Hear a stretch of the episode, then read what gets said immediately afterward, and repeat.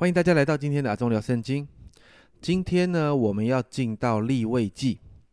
很多人读立位记的时候，总是觉得很困难，因为里面有一堆的规定，还有礼仪，甚至一些的仪式，讲得非常的细节。你会觉得哇，这跟我有什么关系？所以我们读得很辛苦哦。可是你知道吗？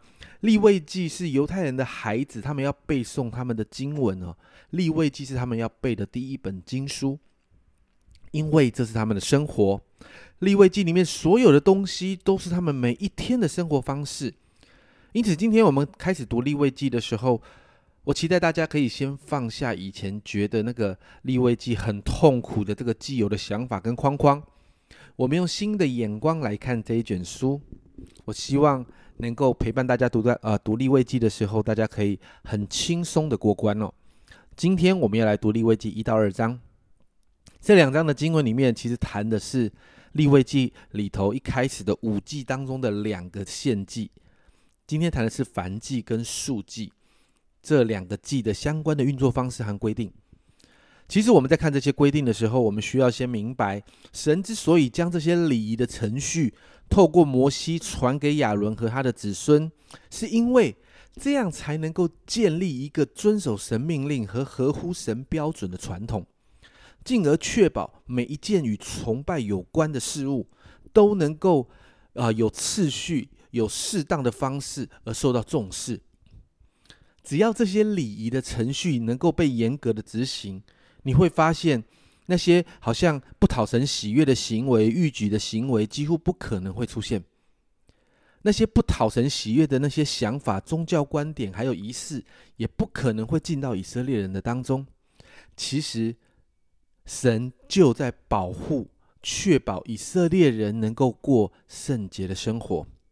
所以，我们今天一开始先看到燔祭。燔祭是立位祭里面提到的第一种献祭，是最重要的献祭。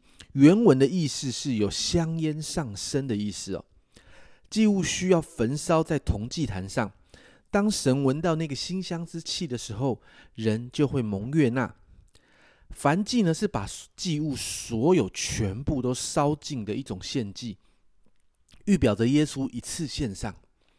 耶稣来了，是为了遵行父神的旨意，为了罪人的缘故，耶稣牺牲他自己的生命，钉在十字架上。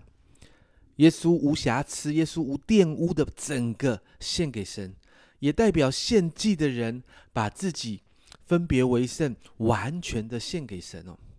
在整个祭的里面，你看到可以用牛啦，用绵羊，用山羊，用斑鸠或用雏鸽哦。这只在乎一件事情，就是献祭的人你的经济能力。如果经济能力好一点的，你可以用牛用羊；那经济能力差一点的，你就是用鸽子或斑鸠。这是第一种的献祭。第二种提到素祭，素祭呢是用谷物来献祭。是跟随着燔祭而献的，是一个不流血的献祭哦。呃，这五个祭哈，我们在立位祭前面谈到五个祭都要流血，只有素祭是不流血的。那素祭的献祭有三种类型，第一种是没有煮熟的谷物，这种呢素祭呢是将细面啊、油啊、乳香带到亚伦的子孙那里，然后呢，圣经说取出一把细面，加上油，还有全部的乳香，就一起烧在坛上，其实很香哦。那其余的就归亚伦和他的子孙。圣经说这是献给耶和华馨香的火祭，是至圣的。第二种，第二种是煮熟的谷物。他做好之后呢，就把这些祭品带到祭司面前来献给神。那祭司就会从这些素祭里面拿一些放在祭坛上，祭坛的火就烧起来。那剩下的仍然是归给祭司，还有那些服侍的立位人。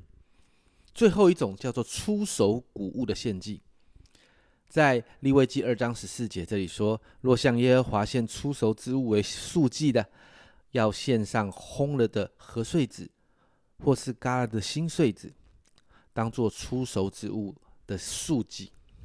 因此，你知道吗？素祭就是象征自己辛劳的工作成果来献给神的一种献祭。